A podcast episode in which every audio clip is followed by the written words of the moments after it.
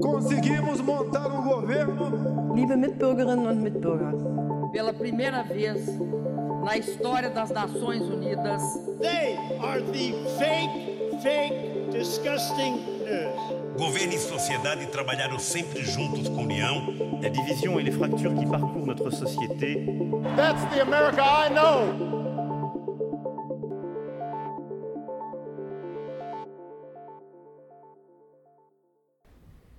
Olá pessoal, seja muito bem-vinda, seja bem-vindo. Está começando mais um podcast Almanac Político. Eu sou Rívio Xavier Júnior e ao meu lado meu grande amigo Renan Lima. Olá Renan. Olá Rívio, olá a todos. É um prazer estar com vocês. Hoje vamos gravar o Quinta Diplomática, né Rívio? Nós Perfeito, vamos falar sobre diplomacia e Bolsonaro, se é que a gente pode falar sobre isso. Mas vamos falar do discurso de Bolsonaro na ONU e suas respectivas repercussões, digamos assim.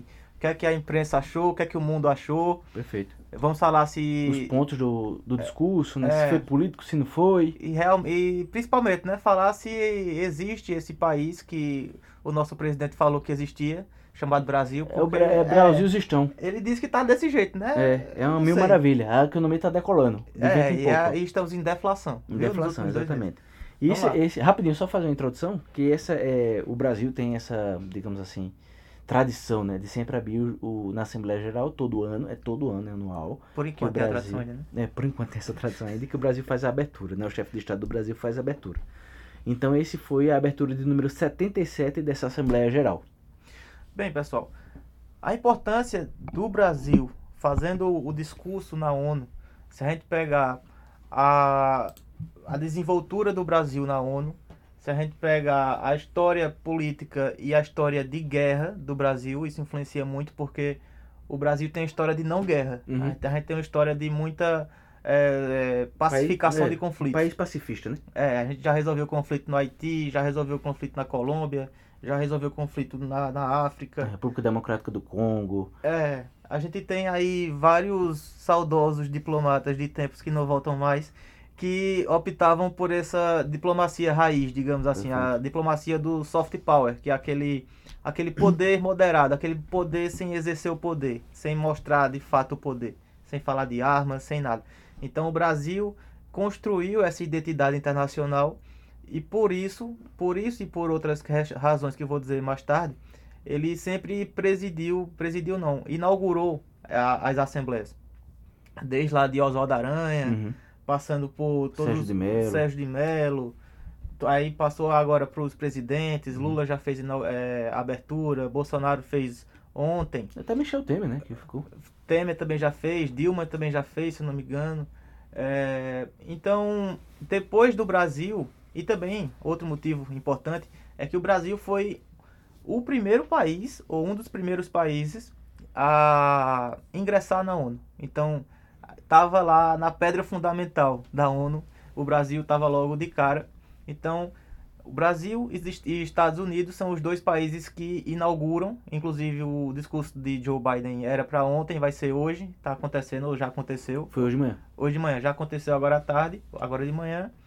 E depois vem o- o- os demais países. Vale ressaltar também, Renan, só lembrando aqui nossa última entrevista com o professor Gustavo, que ele falou exatamente sobre isso, né? A, a dimensão do Brasil é, em entrar em conflitos, né? Para amenizar situações dos dois lados. Que ele viu que com o governo Bolsonaro, ele ficou um pouco ausente nessa guerra da Ucrânia, por exemplo, né? Que o Uhum. Brasil seria, digamos assim, a força, né? Digamos assim, a força que poderia, digamos assim, botar em equilíbrio e trazer para a conversa o, o ambos os lados, né? Vale lembrar essa, essa fala do professor Gustavo na nossa última É. entrevista. Só para finalizar essa introdução, a gente falou de Oswaldo Aranha, não tem como não falar de Oswaldo Aranha e falar de, de Assembleia da ONU no Brasil. É, o papel de Oswaldo Aranha durante as duas primeiras reuniões da ONU são vistas como fator importante para um dos principais marcos da ONU. Trata-se da criação do Estado de Israel, dividindo a Palestina, então ocupada por árabes.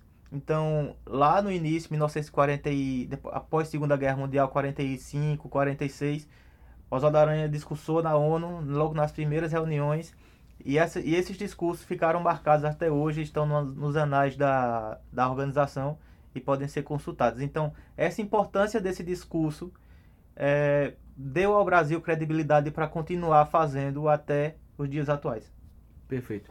Eu vou, Renan, eu vou trazer um pequeno resumo aqui do que ele falou no, no discurso dele de ontem. Eu vou botar entre aspas, porque são palavras, obviamente, do chefe de Estado, e eu queria que você pudesse, se pudesse comentar, Renan, ficaria até grato. Que ele fala o seguinte, na defesa da economia, né? A pobreza aumentou em todo o mundo sob o impacto da pandemia. E no Brasil ela já começou a cair. Concordo. Bem, em relação à pandemia, eu concordo, não tem como escapar disso. É, o, todos os países sofreram, o Brasil também sofreu, e também porque o Brasil é um, era um grande importador, passou a ser um grande exportador de comida. E o Brasil na pandemia piorou, como sempre, mas piorou mais. Na minha visão, teve mais impactos negativos. E hoje a gente está vendo o reflexo disso, mais de 11% de desemprego, mais de 30 milhões de pessoas passando fome. Então, não posso dizer que um, um, país onde tem uma população de 214 milhões de pessoas, ter 30 passando fome, dizer que o Brasil não tem, não tem esse problema. Então, não concordo e vou logo dizendo, vai ser poucas as coisas que eu vou concordar nesse então, discurso. Vou, vou, não, essa aqui você vai concordar, porque ele diz É. o seguinte, sobre o meio ambiente e o agronegócio. Ah, Dois sim. terços de Falou todo- dos índios de novo? É, Que é que toca quase isso. que ele toca... Que isso, Renan? Calma. Não, quem não falou que as queimadas do, na Amazônia é os ribeirinhos que tacam fogo Os ali ribeirinhos. no... Ah, tudo É, bem. Eu pensei tá que era louco. tocar fogo no índio. Não. Ah, tudo bem. Abre aspas aqui, o presidente da República disse o seguinte: dois terços de todo o território brasileiro permanece com vegetação nativa. Na Amazônia brasileira, a área equivale a toda a Europa Ocidental. Mais de 80% dessa floresta continua intocada, ao contrário do que é divulgado pela grande mídia nacional e internacional. Mais uma vez, a culpa não é do desmatamento, é a mídia que divulga a informação. Bem, essa fala de Maduro... Não, Maduro não. Maduro é da Venezuela, né? Essa fala de Bolsonaro, realmente, eu fiz esse trocadilho com, com o Nicolás Maduro, porque é uma fala que permeia os, os... não vou dizer ditadores, que Bolsonaro não chegou nessa, nessa alcunha ainda.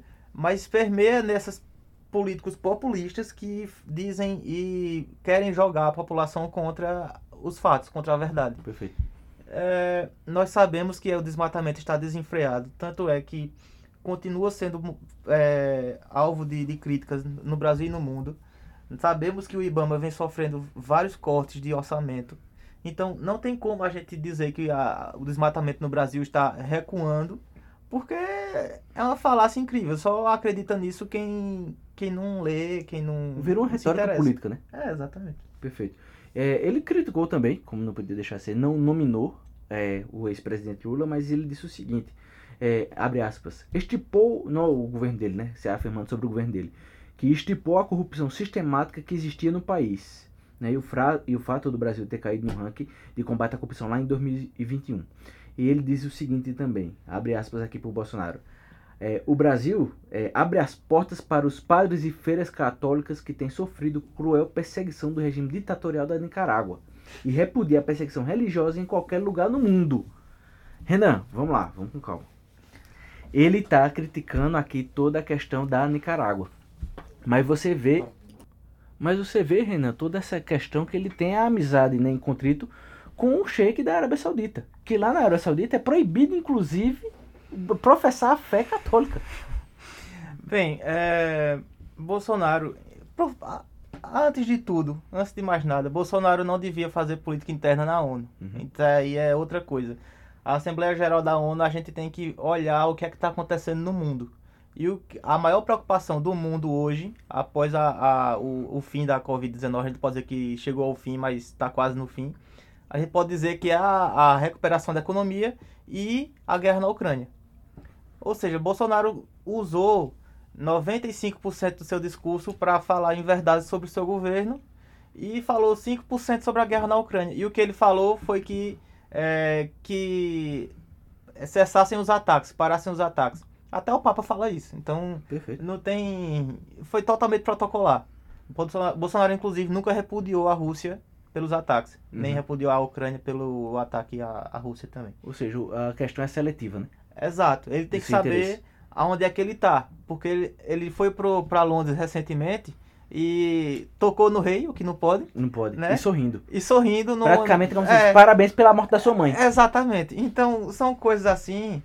E, inclusive, por mais é, pitoresco que pareça, um brasileiro em Londres foi perguntar o que é que o, o repórter britânico Da BBC. da BBC estava fazendo ali. Porque ele era mal vindo. É, não era bem-vindo lá. Não era bem-vindo. Então, assim, E ele estrangeiro. Tudo bem.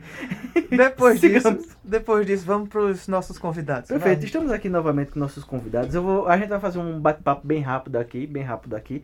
É, vou dar um minuto e meio, inclusive, para você, Renan. Eu vou fazer a pergunta, a mesma pergunta para os três, tá certo? Estamos aqui com o Dr. Rodrigo Jordão e Dr. Diego Liberal, que a gente vai fazer essa pergunta. Esse viés ideológico que Bolsonaro usa é, nas suas missões oficiais, como foi em Londres, como foi em Nova York, ou como é, um exemplo, no 7 de setembro que ele usou, como retórica para sua campanha, você acha que isso pode dar votos ou tirar votos dele? E a, a, a, é, é, a questão da, da retórica política, isso é vantajoso para sua campanha ou é desvantajoso? Um minuto e meio. Olha, na minha visão, é... desvantajoso não é. Porque ele já criou a sua identidade. Quem vota nele não vai deixar de votar nele. Então a gente tem aí uma mínima parcela de indecisos. E esses indecisos estão claudicantes entre é, quem erra menos, quem erra mais, digamos assim. Então Bolsonaro já criou esse, esse, esse personagem. Não se espera dele outra coisa. Então acho que o que ele fez foi reforçar a imagem dele para o próprio público, que é o que ele sempre faz. O discurso que ele fez na ONU não foi para a ONU, foi para o próprio público. Então foi como se fosse, olha, eu tô, eu, dou- eu tô dando a vocês respostas para os críticos. Quando falarem mal de mim, ó, tá aqui. A economia fala disso, eh, desemprego fala disso, eh, desmatamento fala disso. E é o que você vai escutar quando você discutir, você tiver a infeliz decisão de discutir com qualquer bolsonarista. Então, tirar voto não vai, mas eh, ganhar votos não acredito que ganhe muito, mas não atrapalha. Perfeito.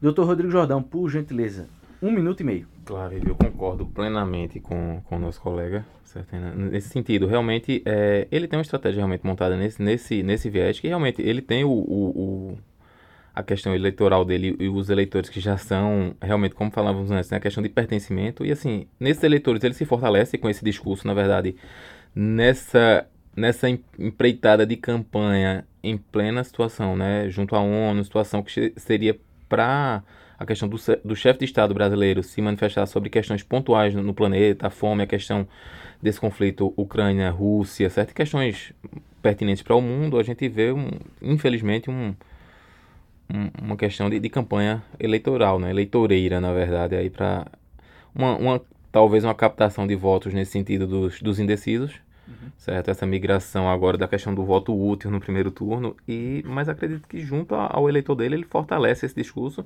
como nós vimos o, a questão do, do repórter da, da BBC em Londres, né, que foi hostilizado por, por bolsonaristas por estar presente, que não seria bem-vindo naquele ambiente. Veja, veja a que ponto chegamos. Doutor Diego Liberal, por gentileza, sua opinião em um minuto e meio. Opa, caiu. Então, é, eu acho que ele nem ganha nem perde, né? Ele só reforça os fundamentos, né? Os argumentos para os seus eleitores, né? E continua a- sempre a mesma, o mesmo argumento. né? Eu acho que ele deve ter ensaiado o argumento, assim, para a campanha, né? Inicial e vai, vai usar até o final o mesmo argumento, né? O mesmo texto que deve ter escrito, ele lido várias vezes para entender e aprender o que falar, né? E vai continuar usando o mesmo Essa mesma retórica. Essa mesma retórica até se brincar até próximo ano, depois das eleições, porque é só o que ele vai saber falar, né? O que ele aprendeu a falar. Perfeito, perfeito. Nossa, o bate-bola aqui foi excelente, hein, Renan? Bem, pessoal, está chegando ao fim mais um podcast Almanac Político, hoje bem especial. Falamos de Bolsonaro, com dois experts, três expertos aqui no assunto, que incluo meu amigo Renan Lima. Muito obrigado, Renan. Vamos se despedindo aqui dos nossos ouvintes. Bem, pessoal, obrigado mais uma vez. Obrigado aos participantes que estão aqui. Doutor Diego, doutor Rodrigo. Rodrigo.